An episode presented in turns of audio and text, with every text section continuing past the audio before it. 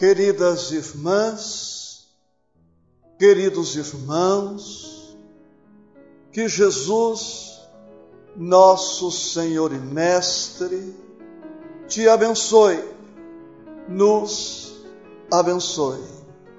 Vamos começar o nosso estudo pelo título da palestra Leis Morais e Felicidade.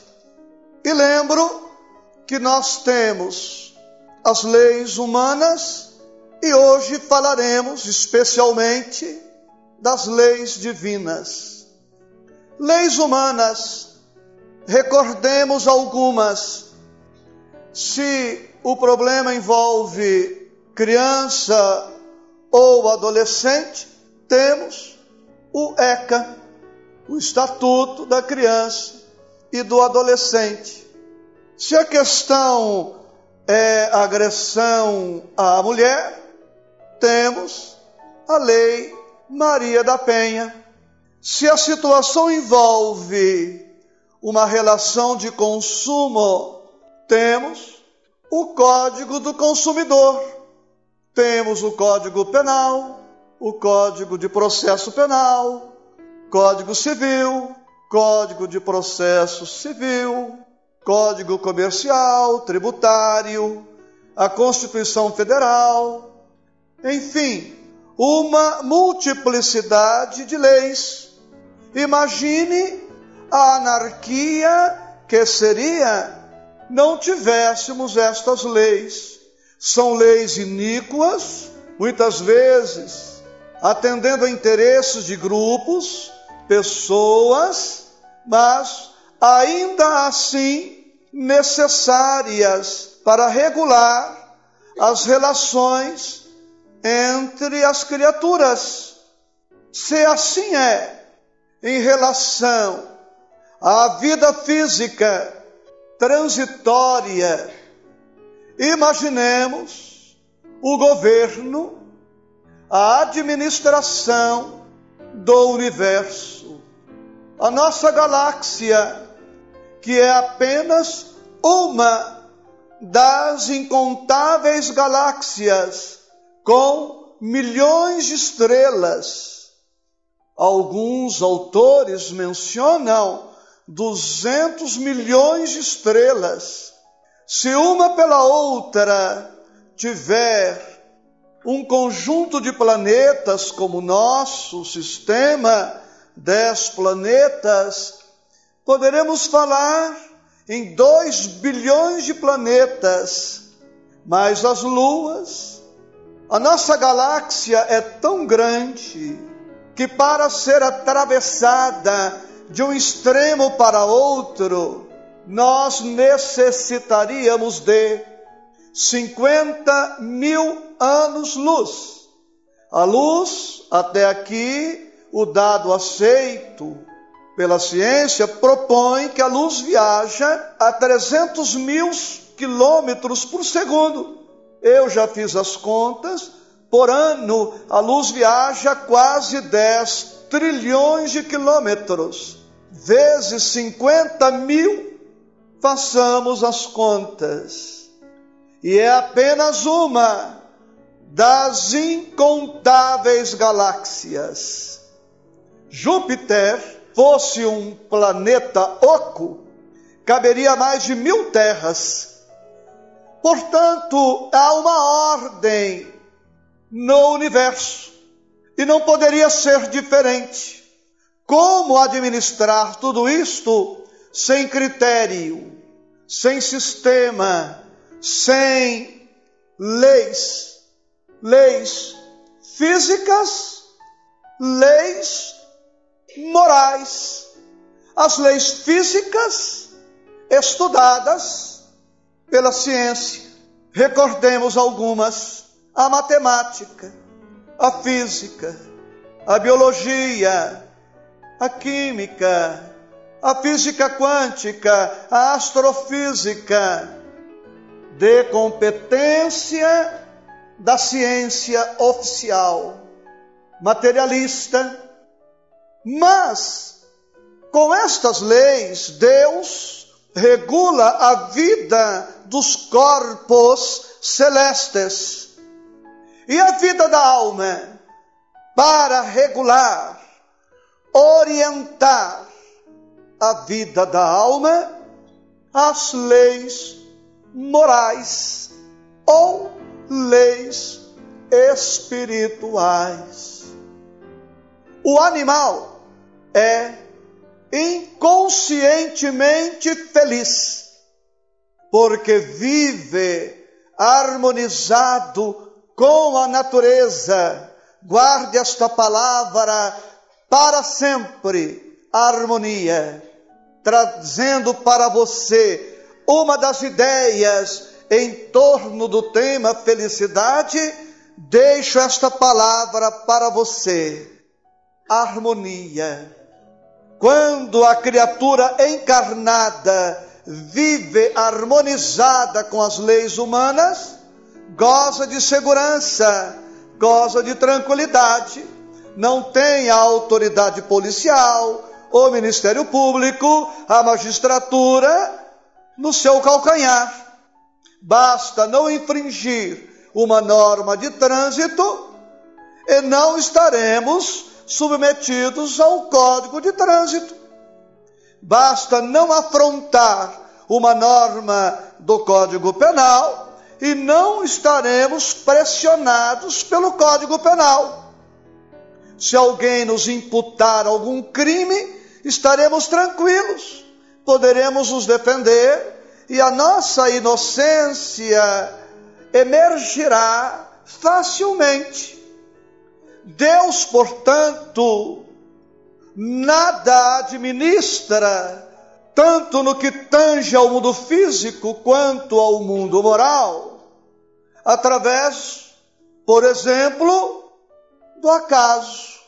Não existe acaso para Deus, como também não existem sorte, coincidência, azar, jeitinho brasileiro, improviso, providência de última hora. Disse eu: o animal é inconscientemente feliz, porque harmonizado com a natureza. A criatura humana não consegue e não conseguirá ser feliz inconscientemente. Só atingimos este estado mental denominado felicidade se conscientemente o buscarmos. Não se é infeliz por azar e não se é feliz por sorte. Nunca ouvimos alguém dizer: Olha, veja que coincidência, que sorte a minha, sou tão feliz. Toda pessoa feliz que encontrarmos pelo caminho, ela se fez feliz, ela se faz feliz. E Deus não faz tudo por nós. Há uma parte indeclinável, intransferível, que compete a cada um. Por exemplo, Deus fez o ar. Respirar é por nossa conta. Cada um respira como entende. Com ansiedade, respira-se de um modo. Sem ansiedade, respira-se de outro. Com estresse, respira-se de um jeito. Sem estresse, de outro. Com medo, respiramos de um modo. Sem medo, de outro. O estresse, a ansiedade, o medo são estados nossos Ninguém poderá dizer que está estressado por culpa de Deus, ou com ansiedade, ou deprimido, ou com medo por culpa de Deus. Quando é que a criatura humana, trazendo aqui uma regra geral, e depois vamos detalhando. Quando é que a criatura humana é feliz ou infeliz?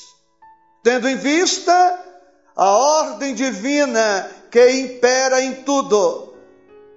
Quando? Basicamente, Deus estatuiu duas normas. Quais são elas? Estão no Evangelho.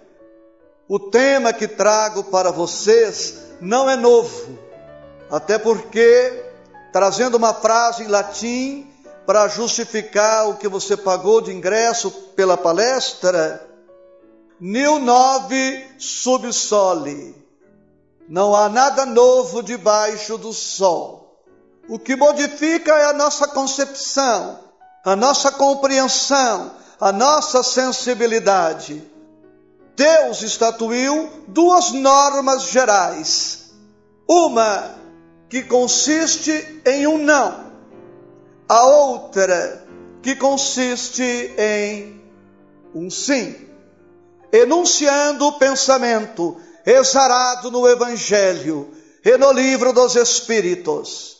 Não faças a outrem o que não queres que outrem te faça. Uma regra simples de entender. Não faças a outrem o que não queres que outrem te faça. É a regra do não. A regra do sim. Faças a outrem o que queres que outrem te faça. Quando a criatura é infeliz, quando faz o que não era para ser feito, e quando não faz o que era para ser feito. Quando a criatura é feliz, a contrário senso, do que foi dito. Quando a criatura é feliz, quando não faz o que não era para ser feito, agiu bem. E quando faz o que era para ser feito, agiu bem outra vez. Basicamente, temos aí duas normas ou leis: as normas da justiça e do amor. Quando é que somos felizes? Quando somos justos e quando amamos. Toda infelicidade decorre, pois, da injustiça que praticamos ou do amor que omitimos. Não era para ser injusto, fui, sofro. Era para amar, não amei, sofro. A infelicidade, nesta síntese apertada da exposição da noite, a infelicidade nasce da injustiça e do egoísmo. E você dirá, mas eu não sou assim tão egoísta. Você talvez não, muito provavelmente não seja mesmo. Mas a questão não se reporta somente a nós outros que nos encontramos nessa casa linda que organizou esta festa para esta hora. A questão se reporta à humanidade. Quer, querem ver como há injustiça no mundo? A cada quatro segundos morre uma pessoa de fome na terra. Vamos contar? Ali está o relógio. Não estou vendo o segundo ou é defeito do relógio ou da minha visão? Como eu quero ser justo hoje, vou dizer que é, eu sei que é do óculos, dos olhos. Olha lá, um, dois, três, quatro. Um, dois, três, quatro. Um, dois, três, quatro. Nesse tempo, desencarnaram três pessoas de fome no planeta. É justo? E o dado mais alarmante não é este. O dado mais alarmante é que a cada três segundos morre um de tanto comer. Vamos contar? Um, dois, três. Um, dois, três. Um, dois, três. Morreram três de tanto comer. Mas como indagará você? Você já viu falar de ácido úrico, colesterol, diabetes, infarto, estresse, tudo relacionado à gula. Você acha que essa dilatação aqui é o quê? Você acha que a dilatação do perispírito? Eu até gostaria que fosse, mas não é. É aquela gulazinha. Mas como fazer regime no circuito das águas? Você conhece alguém que consiga? Justiça e amor. Meus amigos, o tema é tão importante que Allan Kardec, na obra fundamental, O Livro dos Espíritos, dedicou mais de 300 questões ao tema leis morais. Nesta noite, vamos muito rapidamente, superficialmente e necessariamente incompleto, lembrar a existência destas leis. E eu sei que você pode ficar aborrecido comigo, mas eu lerei a questão 614. Que se deve entender por lei natural? Está escrito aqui o que eu comentei há pouco. A lei natural é a lei de Deus é a única verdadeira para a felicidade do homem. A única verdadeira. Ela lhe indica o que deve fazer e o que não deve fazer. E ele não é infeliz, senão quando se afasta dela. Toda vez que a criatura humana consegue experimentar, construir a felicidade, isto se dá porque está ajustada ao pensamento de Deus. E Allan Kardec divide de maneira pedagógica para entendermos e assimilarmos as leis morais em dez. Dez leis morais. E olha que interessante. Quando Moisés veio no Monte Sinai, primeiro livro psicografado, os Dez Mandamentos, e olha o trabalho que a espiritualidade teve, psicografou os Dez Mandamentos na pedra. Hoje temos papel, caneta, estamos psicografando no computador. Maravilha! Dez mandamentos.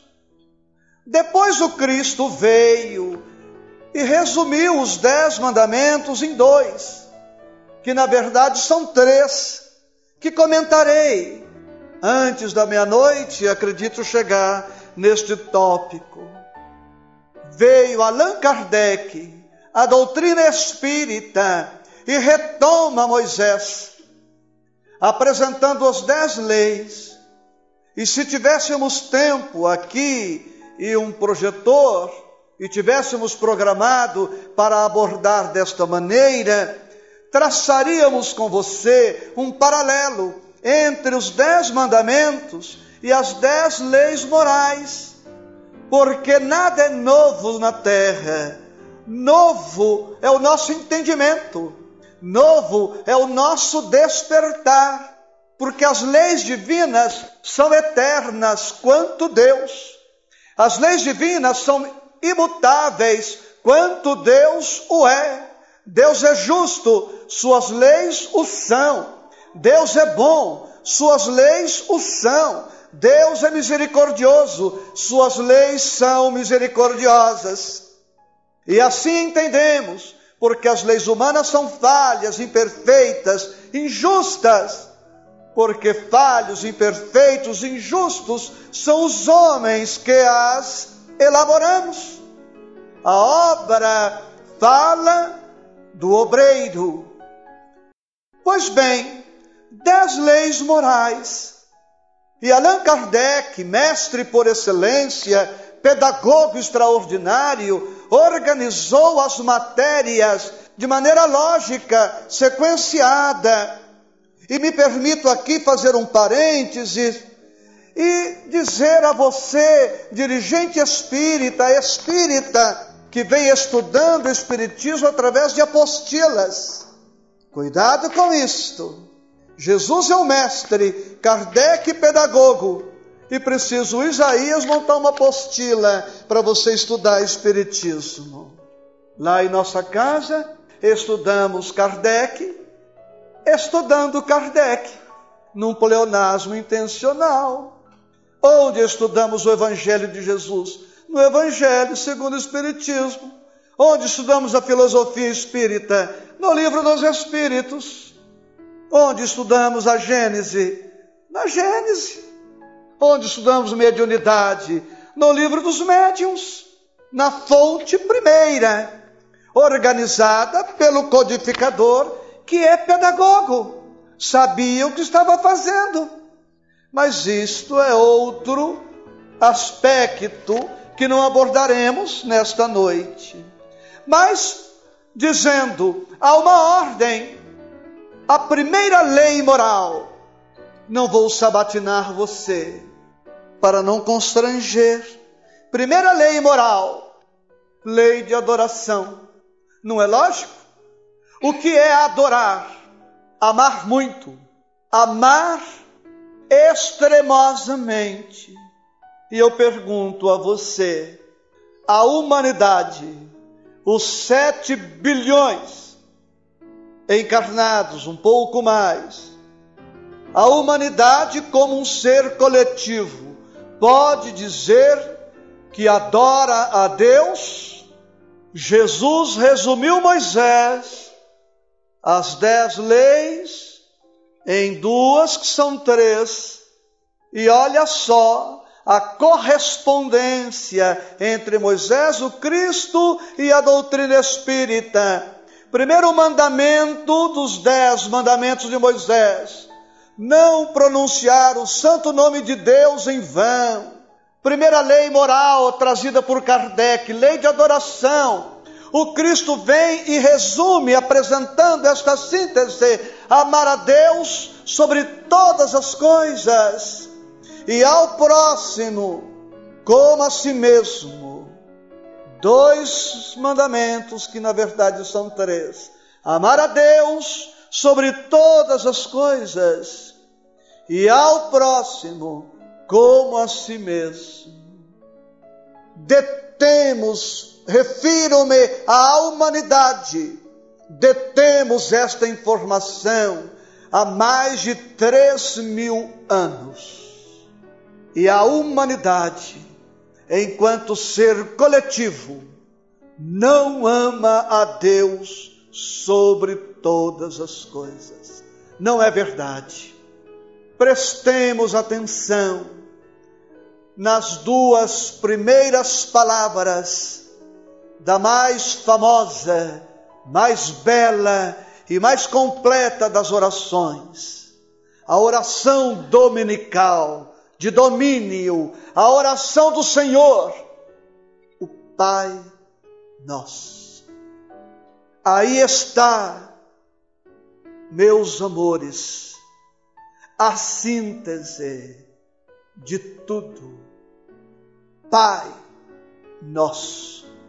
Jesus, basicamente, vem nos ensinar a paternidade de Deus e a fraternidade entre os homens. Quando a humanidade se conscientizar destas duas verdades simples e definitivas de que Deus é Pai de todos, indistintamente, por isso não devemos fazer para outrem o que não queremos para nós, porque o outro é filho de Deus, tanto quanto, e é nosso irmão. E tenho dito nas minhas peregrinações doutrinárias, não, se, não sei se com razão ou sem razão, os títulos ou adjetivos pai, mãe, esposa, marido, filho, cunhado, tio, primo, irmão, são invenções humanas. Por isto, tanta dificuldade na vivência da justiça e do amor. Cada um ama, se é que ama, os seus.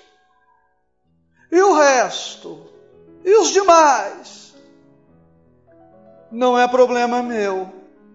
Pensa aquele que pensa que ama. A lei é clara. Amar a Deus sobre todas as coisas e ao próximo. Que próximo? O próximo. Fisicamente e moralmente. Neste momento a Rosângela é meu próximo. Devo amá-la simplesmente por estas duas condições. Ela é filha de Deus e meu próximo. Não vale o raciocínio humano, egóico, de que ela não é nada meu ou minha. Que não nasceu na, da barriga da minha mãe, não é minha mulher, não é minha filha, não é nada meu, minha, então não devo amá-la. A lei diz: amar o próximo. Qual o seu nome? Maria. Neste momento, a Maria é o meu próximo. Devo amá-la por este título. O próximo, mais próximo. Eu não posso negar amor a você, porque aqueles que eu afirmo amar de maneira especial estão à distância. Eu não posso dizer que estou me guardando no amor, na entrega para aqueles que oportunamente reencontrarei. Que amor é este programado para dia, hora, local e endereços certos? O amor é um sol. Ou o sol brilha ou não brilha. Ou ele brilha para todos, ou não está brilhando para ninguém. Que dizer do sol? Se só brilhasse para a Ásia, para o Oriente, nós não viveríamos, porque sem o sol a vida não seria possível. Imaginemos se a noite só existisse para o outro lado do planeta, a vida também aqui não seria possível. Então Deus não excepciona, Deus não privilegia, Deus não tem preferência, porque toda preferência é uma inclinação. E toda inclinação, como toda preferência, é um privilégio. E todo privilégio é uma injustiça. Quando negamos algo para alguém, na suposição de que aquilo que estamos negando pertence a um afeto que nos esteja intimamente ligado, estamos sendo injustos. E não estamos amando incondicionalmente, irrestritamente, naturalmente.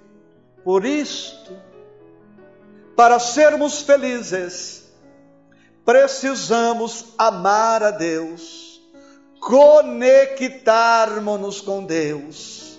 Só Deus se basta a si mesmo. Nós outros somos dependentes dele. Como li no para-choque de um caminhão, Deus sem você continua sendo Deus. Você sem Deus é nada. Amar a Deus, mas amar não é simplesmente eleger um culto, frequentar um culto. É possível amar a Deus sobre todas as coisas e não aderir a um culto específico? Como é possível aderir a um culto e não amar a Deus?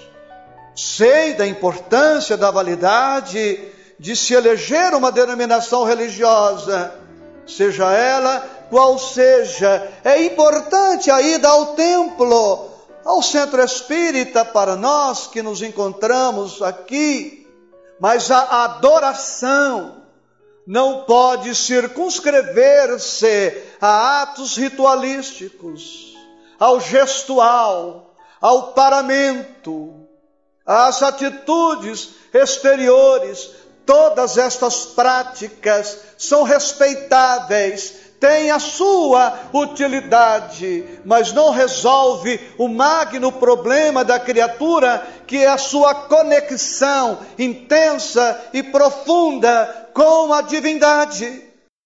A adoração verdadeira, profunda, realizadora, transformadora, estruturadora, é a adoração interna, em que a criatura crê e sente Deus, e desperta o Deus interno, e ama, e se doa, e serve, e se entrega com alegria, com prazer, plenificando-se.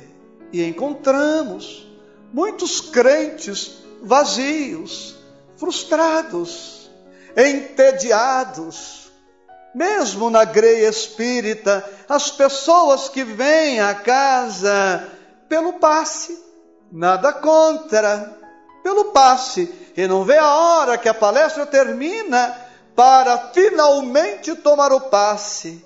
Aí se senta, fecha os olhinhos como se estivesse concentrado, abre as mãozinhas assim, obedece o ritual, descruza as pernas, toma o passe e quando não tem paz, se volta para casa frustrada, porque hoje não teve paz.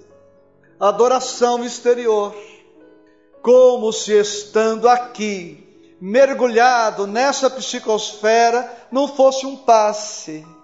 Os que assim pensam não leram Kardec, porque Kardec apresenta uma classificação de passes referindo-se, dentre outras modalidades, ao passe espiritual. Será que o meu amigo espiritual não pode me aplicar um passe em casa? Eu estarei retornando para casa daqui a alguns dias, encontro-me doente, um problema na estrada, o mentor amigo não pode me aplicar um passe, eu tenho que procurar um centro espírita para tomar um passe para poder ficar bem?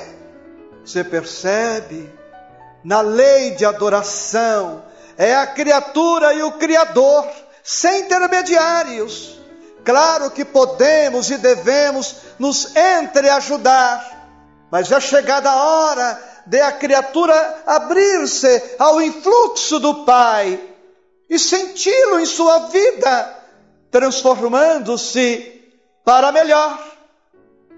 Adorar a Deus, não por acaso. A segunda lei moral é a lei de trabalho ou do trabalho. Não basta adorar. O amor a Deus há de expressar-se na vida de relação. Todos temos uma finalidade na terra, uma missão a cumprir. Todos temos compromissos, responsabilidades definidas, não importa qual seja. A lei do trabalho. E nós precisamos, ao nos entregarmos ao trabalho, recordar da adoração a Deus, porque o trabalho tem finalidades definidas que objetivam muito mais do que simplesmente o ganho material. Infeliz daquele que trabalha pelo salário, daquele que trabalha pelo status, que trabalha esperando a aposentadoria, daquele que está entediado, não percebendo que a atividade laboral, profissional, material tem finalidade também espiritual. Aprendemos com André Luiz que o trabalho é uma ficha de ingresso numa oficina de trabalho. Não por acaso estamos no lugar em que nos encontramos, desde o trabalho mais modesto ao mais complexo, desde o varrer.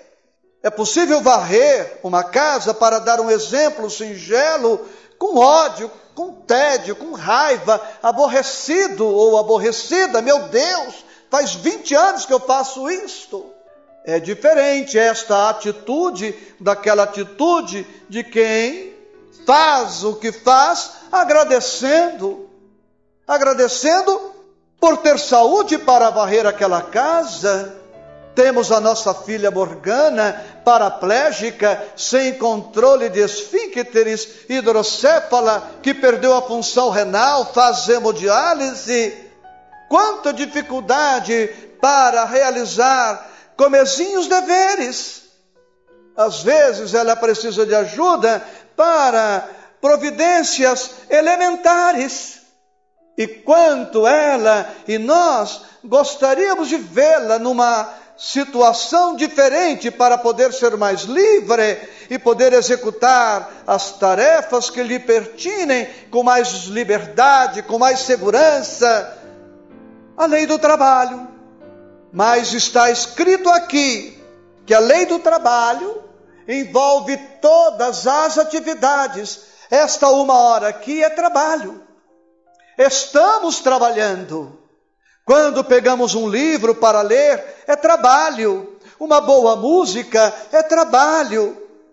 É preciso, portanto, que a criatura humana e nós que nos encontramos aqui nesta hora feliz, que percebamos que a felicidade está ao nosso alcance e que ela será realizada na medida em que vamos nos harmonizando com as leis divinas, na medida em que vamos nos ajustando à lei de reprodução, à lei de conservação, à lei de destruição, à lei de sociedade, a nossa felicidade passa pela felicidade dos outros. A nossa felicidade tem o tamanho da felicidade que proporcionamos aos outros. Você, me permitindo esta abordagem algo intimista, faz feliz quantas pessoas? Duas. Pois então, a sua felicidade tem o tamanho da somatória da felicidade que você proporciona a estas duas pessoas matematicamente falando, aquele que faz dez pessoas felizes tem dez vezes mais chance de ser feliz do que aquele que faz apenas uma pessoa feliz. Não é pecado o homem viver para o trabalho, mas ele terá a felicidade que o trabalho lhe oportuniza, nada mais. Não é pecado vivermos para uma, duas pessoas. Sim, se esta é a nossa opção, Preparemos-nos, porque a nossa felicidade será proporcional a isto. Hoje eu tinha duas possibilidades de ser feliz: ficar em casa, na companhia da companheira e da filha, eu estaria feliz se estivesse lá. E estar em amparo nesta noite fazendo essa palestra para quase duas centenas de pessoas. Pois eu estou aqui muito feliz e ao retornar para casa, retomo a felicidade que me espera de estar com os meus afetos. Portanto, não perdemos, pelo contrário, acrescentamos quando nos abrimos ao influxo do bem, do amor e nos damos às pessoas. É assim tão custoso para mim deslocar-me por uma semana para realizar um roteiro de palestras e depois retornar para casa?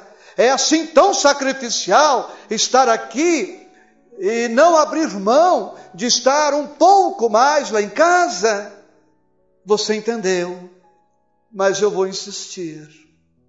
A nossa felicidade tem o tamanho da felicidade que proporcionamos aos outros, nem mais, nem menos. Um homem rico, poderoso, que tinha tudo aquilo que um homem comum podia ambicionar, era muito infeliz. E foi ao Chico Xavier ele disse: Chico, eu sou um homem poderoso, rico, tenho saúde orgânica, pessoas submetidas ao meu comando e eu sou extremamente infeliz. Por quê? E Chico lhe disse: Porque você não transforma todas estas possibilidades em felicidade para ninguém. Volte para a sua cidade de origem, transforme todos esses recursos em motivo de felicidade para as pessoas e você se descobrirá feliz. A felicidade, portanto, é paradoxal. Você quer ser infeliz? Persiga a sua felicidade. Busque-a desesperadamente e você será infeliz. Por um momento, Esqueça da sua felicidade, renuncie a ela em favor da felicidade dos outros. E você se descobrirá surpreendentemente feliz, porque é impossível ser feliz submetendo os outros à nossa felicidade. E é impossível não ser feliz fazendo os outros felizes. Ora, se o nosso estudo está servindo para você, está servindo para mim na medida em que serve para você. E atenção, a nossa felicidade não pode depender do que não dependa de nós. Aí está uma das causas da infelicidade humana. A nossa felicidade não pode depender do que não dependa de nós. A mulher não pode colocar toda a sua expectativa de felicidade no homem e vice-versa, os pais nos filhos, os filhos no pai, nos pais, ou no trabalho, no dinheiro, na fortuna, seja no que for. Porque felicidade é um estado de alma que será construído portas adentro do espírito, da alma ou do coração. E felicidade é uma coisa relativa. Para a criança, o atendimento das suas necessidades básicas. Por isto, cada um deve organizar a sua pauta de realização e serviços para a conquista da felicidade. E não impormos o nosso modelito para ninguém querermos que o outro seja feliz dentro dos padrões que nós estabelecemos. Não vamos conseguir tal proeza, porque nós somos únicos e irrepetíveis no universo. O outro é o outro, com uma outra estrutura psicológica, com outro arcabouço espiritual. jamais conseguiremos regrar o outro, dominar o outro, controlar o outro, para que finalmente sejamos felizes. E não existe felicidade programada. Amanhã eu serei feliz. A felicidade não é deste mundo, disse Jesus, mas pode, deve e precisa ser neste mundo. Hoje é o melhor dia para sermos felizes. Como estamos, com quem estamos, onde estamos, sem aguardar condições especialíssimas para fruirmos felicidade. E felicidade não quer dizer não sofrer. Felicidade quer dizer entender a dor, administrar a dor, sobrepor-se à dor, ser feliz apesar de todas as dificuldades que porventura existam no nosso caminho. Porque se formos esperar a cessação dos problemas, o desaparecimento das dificuldades para finalmente sermos felizes, eu receio que não conseguiremos ser felizes nesta encarnação. Porque desde que eu me entendo por gente, eu vivo às voltas com situações difíceis. Quando não são minhas, são de alguém que está próximo a mim, ou de uma outra pessoa com quem eu me vejo envolvido. Então, felicidade já. E não deixe de ser feliz por aquilo tudo que você tem para ser feliz, por conta daquilo que eventualmente esteja te sugerindo infelicidade. Nós podemos ser infelizes por aquilo que supomos ser motivo de infelicidade. E podemos ser felizes por aquilo que já nos faz felizes desde agora. Por que esperarmos uma felicidade plena se não aprendemos a gozar uma felicidade relativa agora? Então alegremos-nos, porque estamos encarnados no Brasil, contemporâneos de Chico Xavier, estudando a doutrina espírita, conhecemos o Cristo, o seu Evangelho, temos família, trabalho, saúde relativa, amigos. O que falta é descobrirmos a vida, o universo, Deus, internalizá-lo, despertá-lo em nós e darmos-nos ao amor. Não percas a tua fé entre as sombras do mundo, ainda que os teus pés estejam sangrando, segue para a frente, erguendo-a por luz celeste acima de ti mesmo. Crê e trabalha, esforça-te no bem e espera com paciência. Tudo passa e tudo se renova na terra, mas o que vem do céu permanecerá. De todos os infelizes, os mais desditosos são os que perderam a confiança em Deus e em si mesmos, porque o maior infortúnio é sofrer a privação da fé e prosseguir vivendo.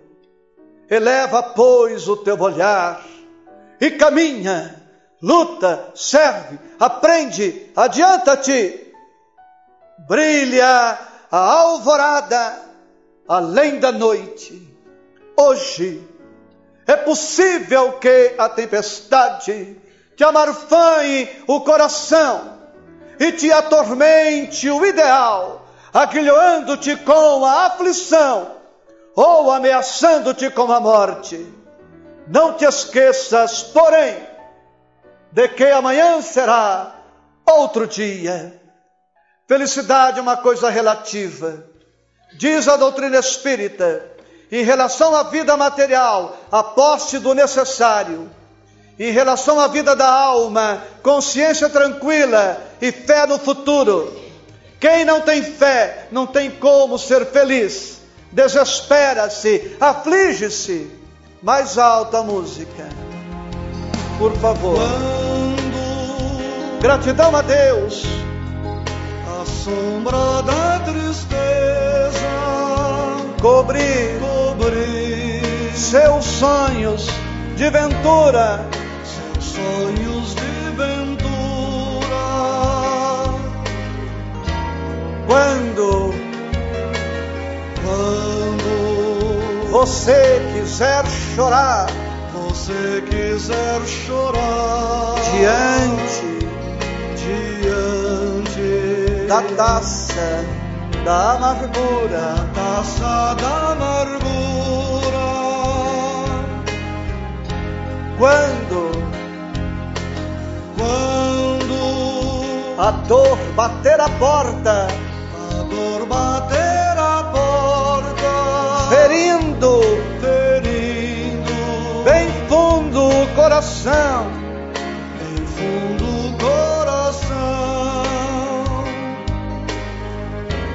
quando quando a esperança é morta a esperança é morta e a vida e a vida é amarga ilusão. é amarga ilusão. O que é que você faz? Deixe de chorar. Olhe para trás. Agradeça. Ore. Dor. Sirva. Prossiga crendo, buscando, realizando. Quem diz isso para você é o impartado, muito feliz. Tem tanta gente cega, surda, muda Mãos e são felizes. Desempregados ou empregados modestos.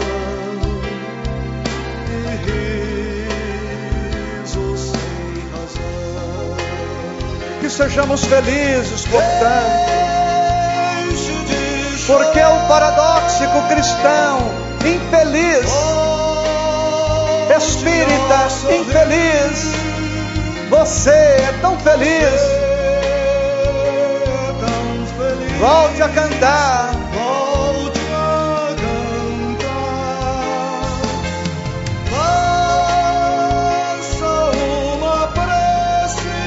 Seja grato a Deus.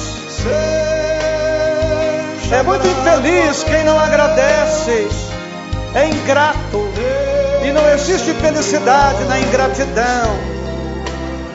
Nesta insatisfação crônica de quem quer mais, sempre mais.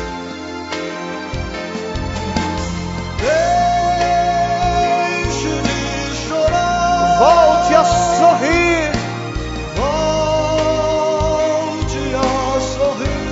Você e eu é tão feliz. É tão feliz. Volte a cantar. Volte a cantar. Faça uma prece. Faça uma prece. Seja grato a Deus. Seja grato a Deus. Ele sempre abençoa os filhos seus. Obrigado, obrigado. Sorria de felicidade. A palestra terminou. Hein? Obrigado, um beijo, beijo, obrigado para você. Obrigado para você.